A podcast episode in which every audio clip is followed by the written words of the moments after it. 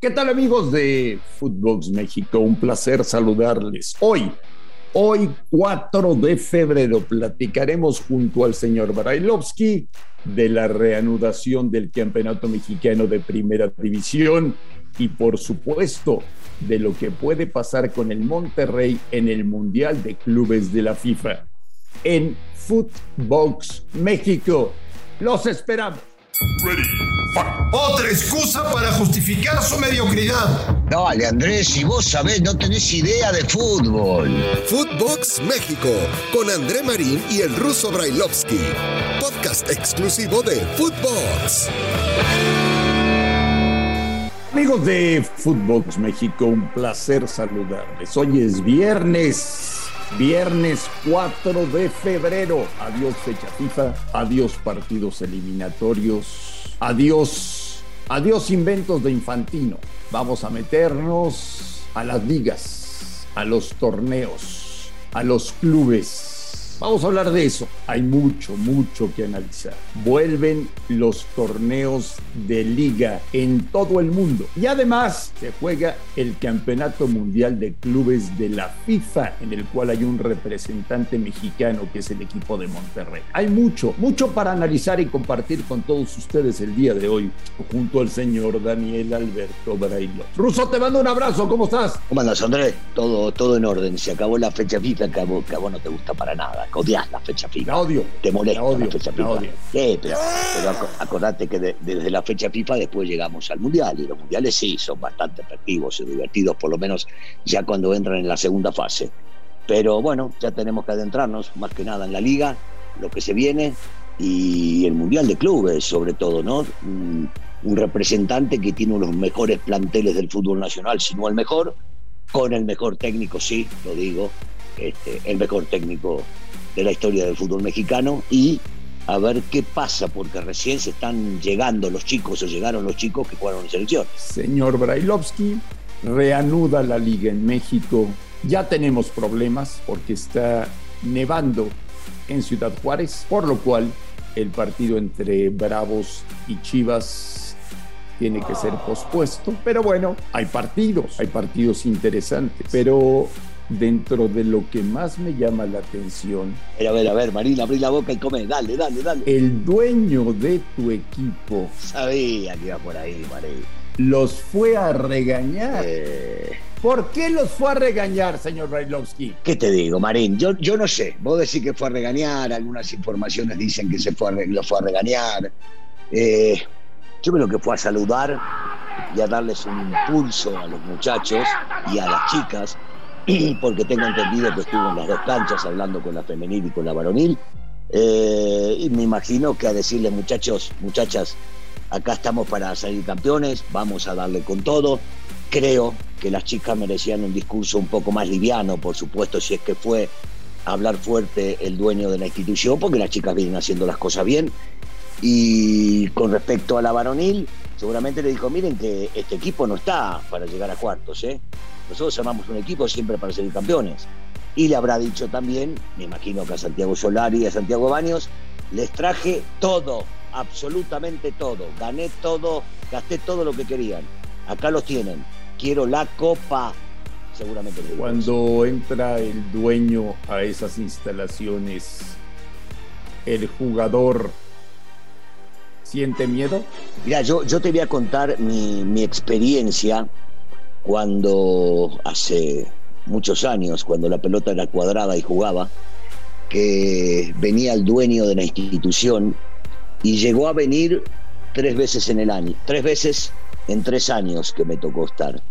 Cuando jugaba, cuando jugaba. Venía, vos te acordás, el equipo era un equipo sensacional, con jugadores de primerísimo nivel, y se ganaron los tres títulos. Cada vez que nos decían que venía, te digo que había, había tensión, sí, había tensión, pues no sabía con qué se podía llegar a salir, aparecía muy poco, la cara, la cara de él era muy poco conocida y aparecía en circunstancias este, eh, sumamente especiales. Afortunadamente en aquel momento no, no, no, había regaño por el tema de los títulos, pero uno estaba tenso, ¿eh? cuando, cuando se te ponía enfrente y se ponía a hablar, uno, uno se tensionaba. Después me tocó cuando estuve en América muy poquito tiempo, cuatro meses dirigiendo, paréntesis, ¿te acordás que me echaron solamente perdiendo cuatro partidos, no, Marín? Este, por algunos negocitos por afuera y esas cositas raras que se hacen. Eh, vino, vino el señor, este mismo señor que ahora es el dueño del club, el señor Azcárraga, eh, una vez al club y otra vez a un partido. Y, y, por supuesto que la gente estaba atenta a lo que podía llegar a decir, pero ninguna de las dos veces fue regaño y, fue muy, muy concreto, muy serio en lo que quería pasar como mensaje y en ningún momento se mintió en otra cosa. Pero siempre que llega el dueño del club eh, hay tensión, uno, uno no sabe con, cuáles son este, las intenciones o el final de lo que puede llegar a decir en su, en su charla. Este, pero uno está, uno está atento y tenso, por supuesto. Los fueron a regañar, los fueron a regañar. ¿Qué te reí? ¿Qué te reí? A ver. No, bueno. Mira, yo eso no lo sé. Si fueron o no a regañarlos, este, no lo sé. Me imagino que dentro del discurso del dueño no hay muchos, habrá habido. No hay muchos motivos como para ir a felicitarlos. No, pero de repente no, no, no, no, que ahí no, no hay motivo para la felicitación. Te, lo divido. Vos me estás hablando de la varonil. Yo creo que a la femenil sí hay, hay motivos para felicitarlas. Eh, la varonil no, porque ha llegado donde llegó desde este último año, que que hemos visto y, no ha pasado, no ha pasado de cuartos y eso es muy, este, muy atípico, desagradable y poco fuera, o sea, fuera de lugar para la atención del aficionado, del dueño, del cuerpo técnico, de los futbolistas. Y seguramente por ahí también fue el discurso, pero les pudo haber dicho también, miren, traje todo, acá tienen todo lo que necesitan, acá no falta absolutamente nada, vamos, eh, hay que meterle y hay que demostrar quiénes somos para ir por el título. Hay formas de decirlos. Una es con regaño, que claro, vos te tomás el lado negativo y te vas con el regaño y que les pegó y que les gritó y que no sé cuánto. Y la otra es que de la misma manera eh, es un impulso anímico ver al dueño de la pelota y por el otro lado eh, él te, hace entender dónde estás para salir a ganar. Si, si está todo correcto o no, lo sabrán ellos internamente. Si está todo bien o no, lo sabrán ellos. Que las cosas no funcionaron, claro, pero por supuesto, por supuesto que no han funcionado de la manera pero no de la manera que quería él, de la manera que querían todos los hinchas americanistas y por el otro lado tampoco los futbolistas, porque los futbolistas están ahí, saben que tienen que pelear por ti. Total, no pasa nada. Oye, Russo, reanuda la liga. Le va a pegar al nivel de la liga. Ay, ay, ay, Marín, Marín. Sí. ¿La triple fecha FIFA o no? Sí, sí. Sí, sí, sí, sí, sí. Sí, siempre termina pegando un poco jugadores desgastados, los viajes, el llegar y tener que jugar, o el no jugar y que muchos técnicos tomen la determinación que los que vienen cansados, agotados o con dos partidos o tres, dependiendo de donde jugaron encima, no deberían estar jugando y eso termina mermando porque el equipo que pierda sus titulares eh, definitivamente no puede ser el mismo jugando con futbolistas que por lo general están en y la tenemos Mundial de Clubes y tenemos Mundial de Clubes. Monterrey debuta mañana temprano, mañana sábado temprano, eh, contra el Alalí, el equipo de Javier Aguirre, eh, que se ha ido conformando según han ido pasando los días, porque primero eh, fueron llegando los, los convocados que estaban en Sudamérica, después llegaron los convocados que estaban con selección mexicana, Después se cayeron de la lista algunos por COVID-19, como es el caso de César Montes. Y bueno, Russo, ya está, ya está. Un torneo que cada año tiene menos interés. Un torneo que honestamente pinta para morir. Yo, yo, no creo que muera, porque mientras represente dinero, sabemos que Infantino le da para adelante. Entonces, importa muy poco si el interés es mayor o menor mientras las televisoras sigan pagando y mientras los sponsors sigan poniendo dinero por ese lado. Por otro lado, eh, sí, sí, es incómodo, ¿no? Después de una fecha FIFA que sea un torneo de estos, eh, con las bajas que tendrán eh, muchos de los equipos que han cedido jugadores a las elecciones, pero a nosotros nos importa lo que pasa con Monterrey, que cuando calificó decíamos qué bueno que es Monterrey, porque Monterrey tiene un gran plantel y con mucho dinero ha invertido para poder llegar allá. Pero tiene inconvenientes. Eh, la de Dubán Vergara, por ejemplo, es una que podía ser un jugador sumamente desequilibrante entrando de titular o, jugando después. Eh, el hecho de que haya tenido jugadores en, eh, en los partidos de selecciones creo que va a mermar, por lo menos de entrada. Yo no creo que el día de mañana podamos llegar a ver algún futbolista de los que actuó, eh, salvo en una de esas que viajó antes Moreno, porque como estaba suspendido no fue tomado en cuenta para el último partido. Pero bueno, uno cree, espera eh, que el primer partido, como bien decías, contra el Alali, se lo vaya a superar con el plantel que tiene, porque igualmente tiene futbolistas de primera y después a ver, ¿no? Ya con todos incorporados si se puede, puede aspirar a algo mayor.